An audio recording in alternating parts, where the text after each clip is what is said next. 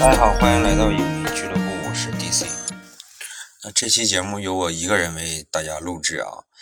嗯，要聊的片子是十一月二十七日上映的张艺谋导演的一秒钟啊。呃，本期节目大概分三个部分。呃，第一个部分是电影本身，呃，跟大家分享一下我对这部电影的观感。第二部分是演员表演。然后第三部分是关于影片的一些其他的讨论。那我们先进行第一部分。那这部片子先跟大家聊一下它的一些基本情况吧，就是前期的一些情况。那它其其实这个一秒钟那个故事来源于一四年张艺谋导演拍了那个《归来》，改编自严歌苓的小说《陆犯焉识》。那《陆犯焉识》小说原著的前半段有一个小节，就是陆焉识的女儿在一部科教片当中出现了几分钟，然后陆焉识也是说为了看这个大荧幕上的女儿啊，然后再加上张艺谋本身他对于胶片有情感，有这种呃深厚的感情吧，就这样做了这样一个故事。那这部片子是一八年的七月十日开机，一共拍了四十多天，然后一九年的时候做了一次补拍。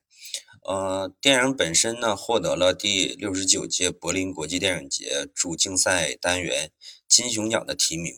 原计划是在一九年的二月十五日在电影节上首映，后因为技术原因被取消。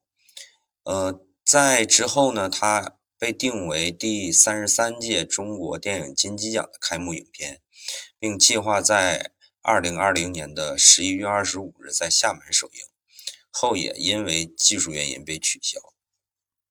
那它在呃二零二零年的十一月二十七日正式上映。嗯，先聊一下我最基本的观感吧。那他这部电影，我是带着一种可能是，呃，觉得是可能张艺谋他本身会拍的一部有迷影像的这样一部电影，类似于天堂电影院这种的片子。那我看的时候发现这个，呃，期待就落空了。但是整个给我看的感觉呢，还是。嗯，观影过程还是比较流畅的，因为这个故事实在是太简单了。嗯，从头到尾基本上就是一条主线走到底，没有其他的支线。嗯，再结合就是说它上映很困难嘛，也是命运多舛，再加上嗯疫情吧，各个方面的原因，就是好久没有看到这么流畅的一个电影了。包括它的摄影和美术也都是非常优秀。但是总体来说呢，它的缺点也是，就是说太简单了，太简单以后，嗯，还再加上有一些其他的，呃，故事上有一些其他的逻辑漏洞吧，就导致说整部电影的成色相对来说，我对它的评价，呃，还可以吧，就是中等偏上这样一个评价吧。那从一开始呢，就是说。呃，张译从这个沙漠里走出来这个戏，其实最开始张艺谋是想拍一个呃烈日当空，然后这样一个场场面的，但是后来在拍摄的过程中突然就有沙尘暴了，所以说就拍出了现在这种感觉。那其实张译，嗯，这个角色在刚出现的时候，就是说他是先看那个二分场的各个呃。电影放映的人员啊也好，还有其他的人员也好，呃，他们应该都在休息，都在吃饭，然后他再去找水，这个动机，这个行为吧，导致我没有第一时间就入到这个角色，跟这个角色有共情，也没有入到这个故事，因为我觉得他从沙漠里走出来可能很辛苦，为什么不先找水呢？他。先观察了一圈地理环境，然后再开始喝水呀，包括呃拿老乡家的这个嗯菜叶吃，那可能是说张艺谋导演想表现他的这个很谨慎的这个性格。那之后呢，在他张译这个角色跟刘闺女那两个人因为胶片，然后坐这个卡车，呃，误打误撞吧，然后一起来到了一分厂。那整个这段戏，呃，有点类似于小品的这种演员表演也好啊，拍法也好，导致有稍微有点出戏。呃，一直到范伟出现也好，整个范伟这个角色也有点倾向于小品化的表演啊，整个。一直一直到，呃，张译开始看见他的女儿在这个新闻简报里面出现以后，我才真正开始进入到这个故事当中，也开始跟呃主要的刘闺女范电影跟张九生这个逃犯，才开始跟这三个主角的呃命运吧有这种共情。那影片随着影片的进行。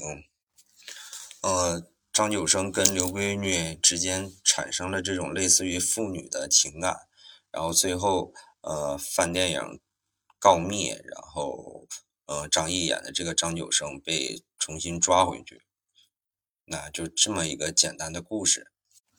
那其实大家就是说，呃，通过各种渠道也看见了说影片的一些删减问题。其实最主要的是，呃，张译饰演的这个角色。呃，为什么他逃出来以后不直接回家，而要呃看这个新闻简报里的女儿？而不是直接回家看女儿？是因为他女儿被因为要争先进嘛，就是摆脱说呃张译这个角色对他的影响。那在呃扛面带的过程当中，呃出车祸死了，所以说。他这个样一个强的一个动机，也就是说支撑张译这个角色之后的这个行动线，这一个非常大的一个行为动机就被剪掉以后，就会感觉很别扭。呃，第二个是，呃，范伟演的这个角色呢，他其实也有一句很关键的对白被剪掉了，大意就是说，呃，胶片也还可以抢救，但是有好多事儿已经抢救不回来了，包括说他儿子。吃喝这个胶片的清洗剂，导致发烧，最后脑子就受到了影响嘛，智商受到影响。呃，他当当当时的解释是说，发生了好多事儿，他没有顾过来。其实大家结合他后面告密的这个这个行为，再结合说他，嗯，对他放映员这个身份如此看重，大家也可以想象一下，在当时那个年代。这个角色本身，他发生了什么？嗯，还有一一些就是故事上，嗯，有一些漏洞吧。比如说，呃，刘闺女这个角色，那她设定的是说，她跟她的弟弟相依为命，然后家里很穷的话，她怎么舍得说去一个面馆去吃面呢？因为这个行为逻辑、行为动机有点立立不住啊。然后他弟弟那个角色，嗯，当他把面带回来给他弟弟吃的时候，然后他弟弟也不是那种，呃，因为面食当时应该对于他这个家庭来说也算是好东西了，那他弟弟并没有说狼吞虎咽的吃啊，包括有一些细节，呃，这个刘闺女家门前停的这个二八的自行车啊，等等吧，有好多细节。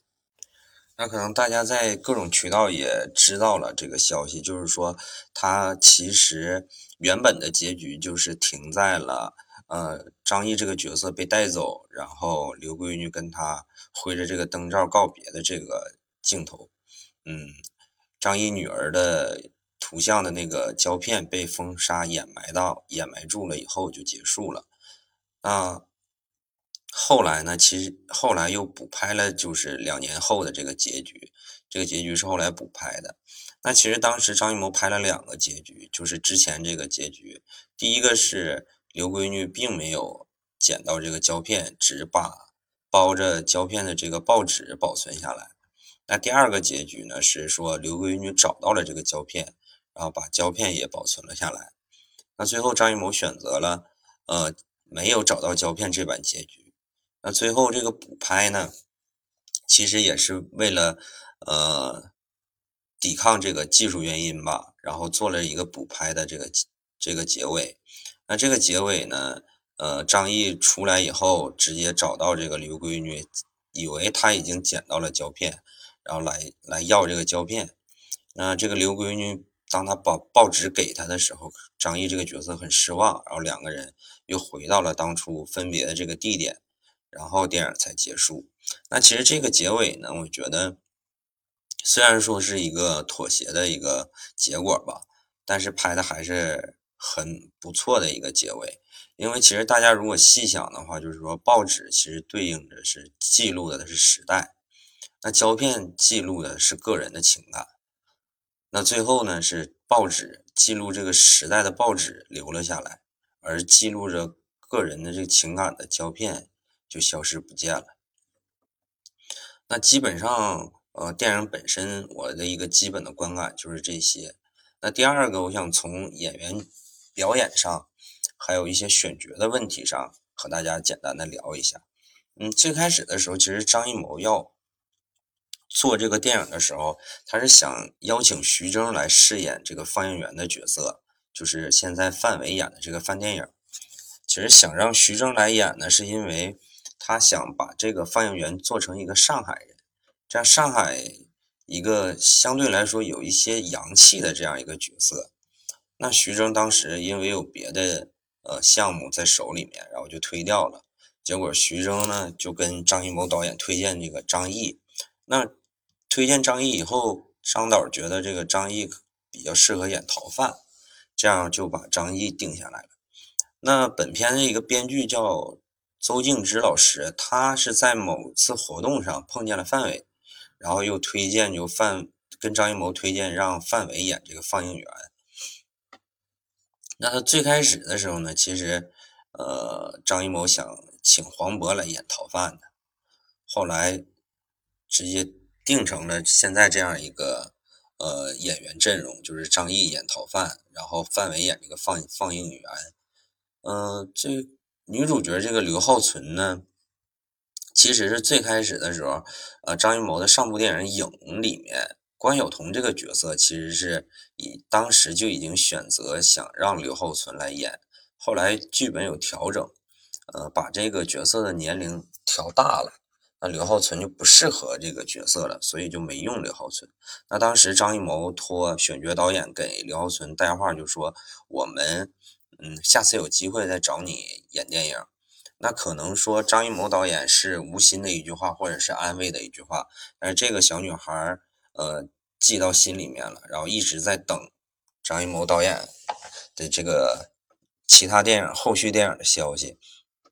那一六年的时候呢？呃，一秒钟的剧组就在全国各大艺术院校开始挑这个女主角，面试了大概三千多个人。嗯，在面试的过程中呢，张艺谋突然想起来当时这个小女孩刘浩存，然后托人去问一下，就说刘浩存现在在做什么。结果这个女孩考上了一个好像是呃舞蹈学院，也是一个就是艺术学院之类的吧。那。也一直没有参与其他影视作品的拍摄，那也把他加入到这个面试的阵容里面。最后呢，是三千多个人里面挑出来将近十个人，然后有一些表演老师教他们表演呀之类的。刘浩存就是其中之一。那最后是一八年的五月十七日确定刘浩存成为《一秒钟》这个电影的女主角啊。前前后后，刘浩存等这个角色等了两年多的时间。那其实从表演上来讲，我觉得范伟在这部影片的表演有一些偏小品化的演绎啊。那这个可能是张艺谋想要的效果，但是我个人的观感不是太好。那张译我也说是因为他这个强动机被删掉了。包括有一些细节，最开始的时候我没有入戏，直到他看见他女儿那个新闻简报的那个片段以后，从那个部分开始，就是张译，呃，望向那个荧幕，看见他女儿以后，一转头泪流满面开始，我就开始入戏了。总的来说，张译的演技还是很稳定、很不错的。那刘浩存的呃，他这个演演技或者是说他对于这个人物的展现问题就比较大了，因为他还是说城市气息相对来说浓厚一点。他在最后那个两年后的那个结尾里面，穿着棉袄扎一个呃麻花辫儿，然后脸洗得很干净，眼神很清澈，这样一个形象出来还是嗯不错的，也跟他本人很贴合。那他。在影片大部分时间里面是顶着一头很乱的短发，然后脸上很脏，但是你从他的眼神，包括他的手，包括他整体的气质，你还是能看出来她是一个城里的小女孩，不像是一个说呃农村农村而且生活很不容易的这样一个姑娘，所以说她这个问题比较大，但是她后续呃会有。三部电影跟大家见面，包括就是韩延导演的《送你一朵小红花》，这个片子也是说韩延导演，呃，了解说他在《一秒钟》电这部电影当中的一些表现，然后选择他来参演这部电影。之后他还会刘浩存还会参演张艺谋导演的《悬崖之上》和《最冷的枪》这里两部电影。也就是说，他从一开始就接了，呃，三部张艺谋导演的作品，还有一部也是一个，呃，大家很期待的一部片子，跟易烊千玺合作的这个《送你一朵小红花》。那他这个起点就很高了。那在呃一秒钟首映礼上，那张艺谋导演也说他有可能是周冬雨的接班人。那我们持续期待吧，看后续其他的电影作品里面刘浩存。的表现究竟如何？那第三部分呢？我想和大家聊一下，就是我个人的一个感觉，就是说，嗯，一秒钟这个电影上映以后，呃，大家除了针对它剧情上，包括电影本身有一些讨论之外，呃，主要还是说有很大的很大一部分的讨论是说，第一，嗯，电影审查制度对电影的伤害；第二个是说。张艺谋导演，或者是以张艺谋为代表的第五代导演，他他的现在这个呃导演水平的问题。那第一部分我想说，电影审查是在任何一个国家都有的，那不是说只有中国有电影审查制度，呃，只不过说这个审查的尺度宽松一点，还是说严谨严格一些。那我觉得。电影审查制度对于某些电影来说，肯定是一种伤害。就像《一秒钟》这个电影，如果说没有把张译这个他女儿已经死亡的这个戏份剪掉的话，那张译整个他后续的行为动机就都立起来了。那对于他这个角色，他这个角色的共情就会更深一些。那我不。不认同，就是说审查制度会伤害一切的电影，或者是说，呃，一些导演、一些演员没有表现好一部电影，没有导好一部电影，没有拍好一部电影，是全部都由审查来背锅的。那这个审查制度，其实如果细聊的话，会聊非常非常久。那我们就不在这里具体的讨论了，有机会可能会单做一期节目，单独聊一下审查制度的问题。那第二部分就是说，以张艺谋为代表的第五代导演，或者是仅仅是说张艺谋本身，那他现在名气这么大，就是名满天下、棒满天下。那当他是拍摄这样一个呃有文特殊背景，就是文革背景的一个题材的电影，那一定就是好电影吗？嗯，我觉得也不尽然。所以说，关于呃。第五代导演，包括说第五代导演可能本身，嗯，自带的一些电影属性问题，我觉得大家也不要，嗯，非常片面化的去理解，不是说某一种题材或者是某一个导演拍特定的题材，呃，因为遭受了一些技术原因，大家就觉得啊，我们这个又影响电影人去创作电影本身。还是我，呃，之前说的那句话，就是说，所有的限制肯定会影响个别电影的成色，但是一个导演拍不好一部电影，也不能全部都让审查制度来背锅，这是我的一个观点。那关于一秒钟，就简单的和大家先聊到这里，我们下期再见。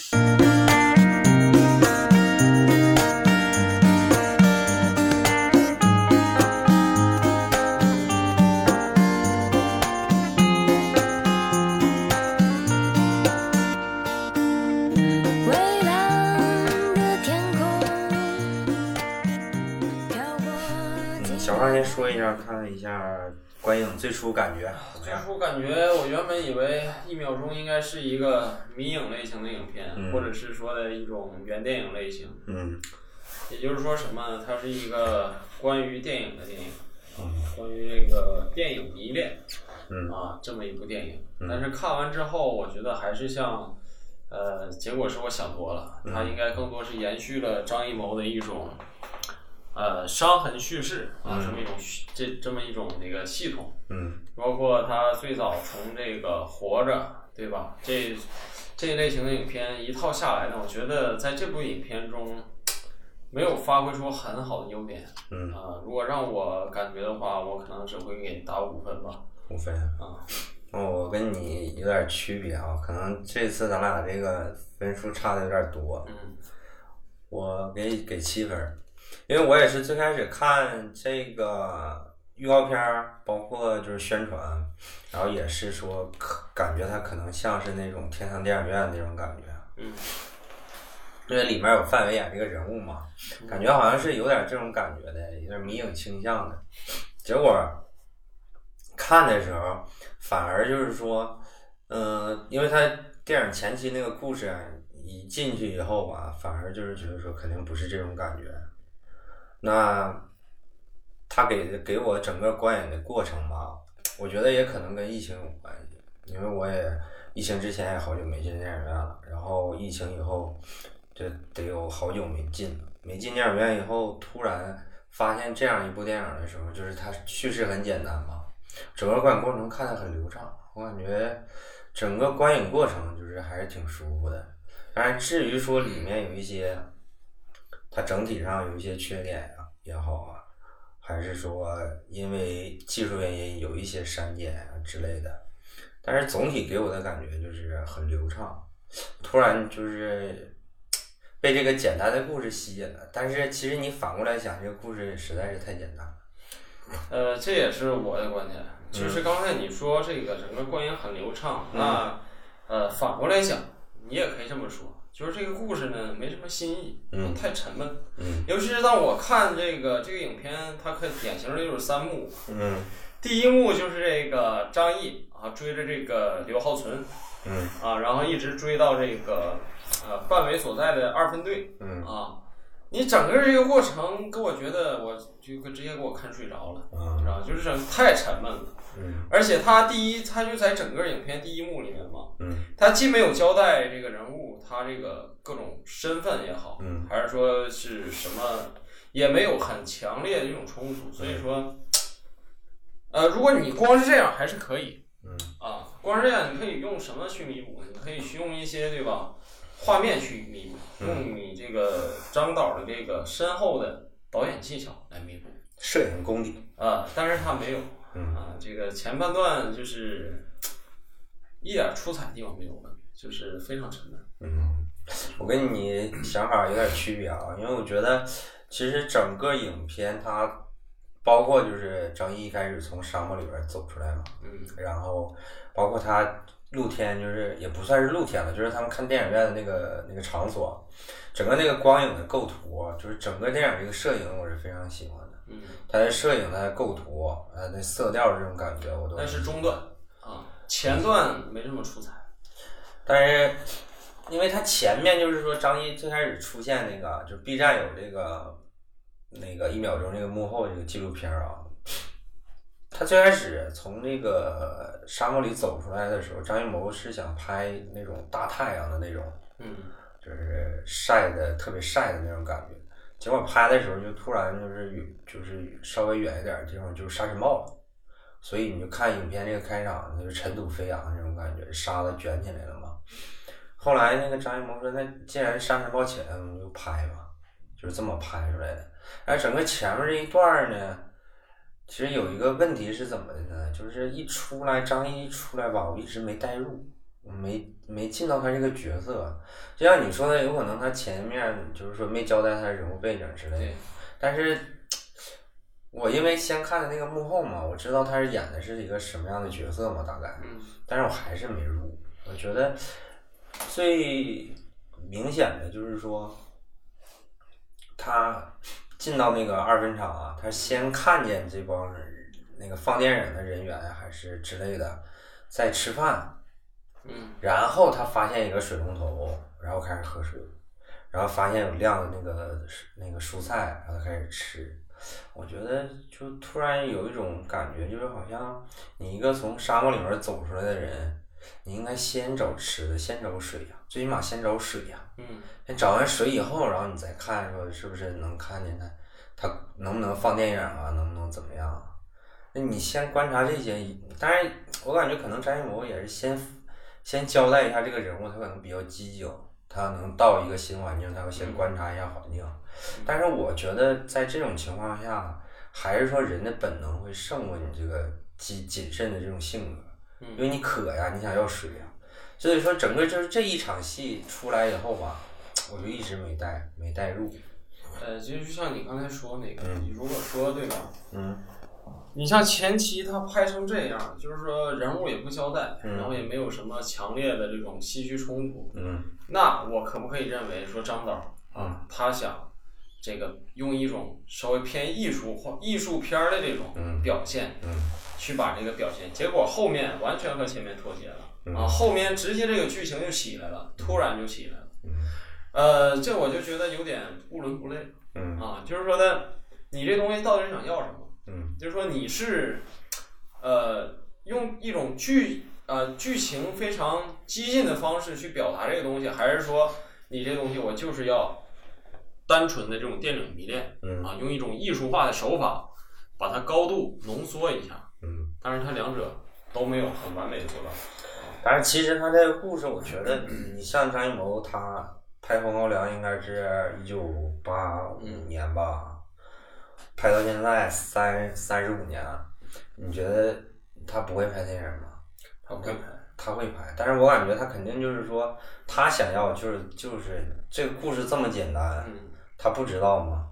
这个所有的这些东西，我感觉他心里非常清楚，但是他应该就是说故意想要拍成这样，但是具体的就是说，因为这个片儿我查好像是只拍了四十几天。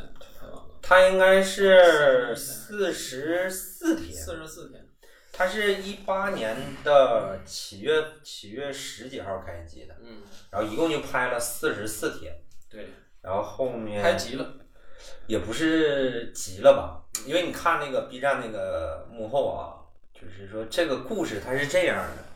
这个故事最开始呢，就是说张艺谋对胶片有感情。这个大家如果了解张艺谋的话，可能也知道他是干摄影出身嘛，他对胶片有感情，所以他一直想拍一个关于胶片的一个电影一个故事。特别是这个胶片逐渐就是退出历史舞台了嘛，他其实一直想拍，他大概构思了大概。十多年了，已经，他就一直想拍，一直想拍。后来他拍《归来》的时候，接触到那个原著小说，就是严歌苓的那个《陆犯焉识》嘛。那个小说其实开场的时候就是这个陆焉识啊，他也是他他想逃出来，然后也是在他女儿那个在一个应该是类似于那种教学片，就是那个科科教片的，就科普片那种感觉的一个电影。里面出现了几分钟，然后也是样板戏，呃，反正之类的吧。红色娘子军吗？样板戏不是那个是电影里面展现的，就是说我说他那个小说，反正就是之类的这种的，就一个讲什么虫子啊什么之类的一个科教的一个一个片，然后他也是就是说逃出来，然后要看女儿。就是他，其实就是张艺谋把这个这个《陆犯焉识》这个小说前面这一段儿做一个引引子，然后跟他自己本身他这个胶片这种情怀结合，他做了这么一个一个 电影。其实他从最初的剧本构思开始，就是说他以这个小说前半段就是前面一小段儿吧，就入手，然后他大概把他自己的这种感觉跟这个。一秒钟那个编剧叫那个邹静之嘛，也是跟他合作那个《归来》的那个编剧，然后就跟他说，给他写了一封信，说我想要有个什么样的一个故事，一个什么结果。但是其实这种呢，张艺谋自己也说，可能有点不礼貌，因为你请一个编剧来给你编剧本，然后你你已经把整个设定啊框架呀全给人家了，让人家给你丰满你这个故事，其实有点不礼貌嘛。但是。他周星驰跟张艺谋合作过，也了解他的为人，也知道他有这样一个情怀，所以说他们两个合作，就是做了这么一个剧本。但是这个剧本就是还是我咱俩开场说那个毛病，就是太简单了。就是你现在我所谓的就是说我看的时候观影很流畅的感觉，就是说因为它很简单，很容易懂，就一条线撸到底，就是基本上就没有什么太大的别的支线。剧情基本就没有，就是一条线撸到底。你就是一个没有什么观影经验的人，也就是基本上没有什么观影门槛，你就是所有东西你都能懂。而且他拍的也是咱们所谓的这种普世价值观。其实大家都以为他是不是要拍一种迷影的这种电影，但是他其实更落地的还是这种感情，就是父女之间的感情嘛。他这个我觉得就是张艺谋，他一个是我觉得就是拍戏的，嗯。再一个，他拍成这样，我觉得是什么关系呢？就是我为什么说他不好，可能是他拍不出来什么新意。嗯。他还是在他的那一套，呃，这种伤痕里面，他出不来。嗯。相当于他这个电影就形成了一个他新的一个创伤。嗯。啊，他在这种境地下，他不能拍出来一些。你像你拍这个胶片也好，你对胶片有情感也好。嗯。但是你要知道，胶片真正退出。电影历史应该是在二十世纪的九十年代之后了。对啊，那你为什么要选择这在这种文革期间？嗯，对吧？说明他有点这种，就是在这段这个创伤里面出不来的这种感觉啊，这是我的一种感觉。就是说，你把这两个结合，他完全是下意识的。嗯，正是因为他太熟练了，对，所以说就造成了他这个什么原因？他还是不能跳脱出他的那种思维，嗯，有可能有这种感觉，但是我其实无所谓了，就是我感觉这个故事其实都无所谓，但是就是给我最初的一个点就是说，除了张译那个没没入戏以后，然后其实随着故事进行的时候吧，因为我看那个预告片的时候，以为它会是一个迷影的情节嘛。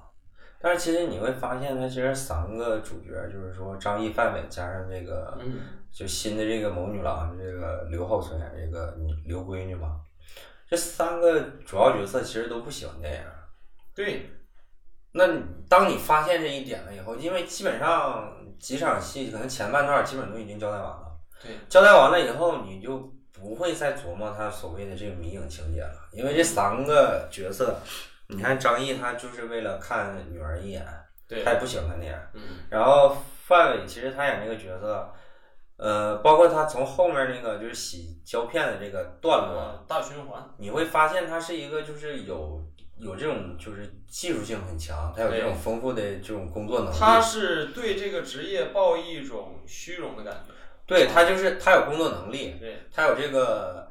呃，各种技术技术，他有这个工作能力，能胜任这个工作。但是他其实更享受的是这个工作带给他这种虚荣感、荣荣誉啊，对荣誉感也好，或者是虚荣感也好，都好。包括那个刘闺女，就是最直接的一句话，就是电影我都看好几遍了，没意思，我不想看。但当你发现这这三个角色都对电影本身没有一种迷恋感的以后，你就会。转向他说他做的这一条整个这个感情线，就是你开始入他这个故事，你就会发现太弱，还是太简单，太弱了。我觉得可能张艺谋他其实就是想用一种，他其实就就想拍这么简单的一个故事。嗯，那你说他以张艺谋现在这种拍这么多年电影。这么大的腕儿，他手里这么多资源，他想弄一个复杂的，他想弄一个什么样的，他都能弄了。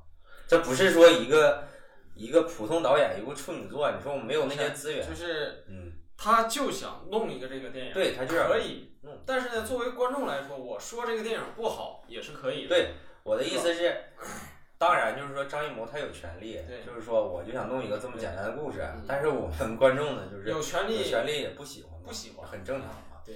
但是其实就是说我的感觉整体看下来就是还是很流畅，然后它的摄影什么都还是不错。但是第一就是说，嗯，期待有点落空，因为我觉得他可能拍一个迷影像的，像那种天堂电影院那种感觉。嗯。第二个就是这个故事实在实在是太简单。你这么流畅，那也太太简单。第三个就是我觉得整个的表演上面也有问题，然后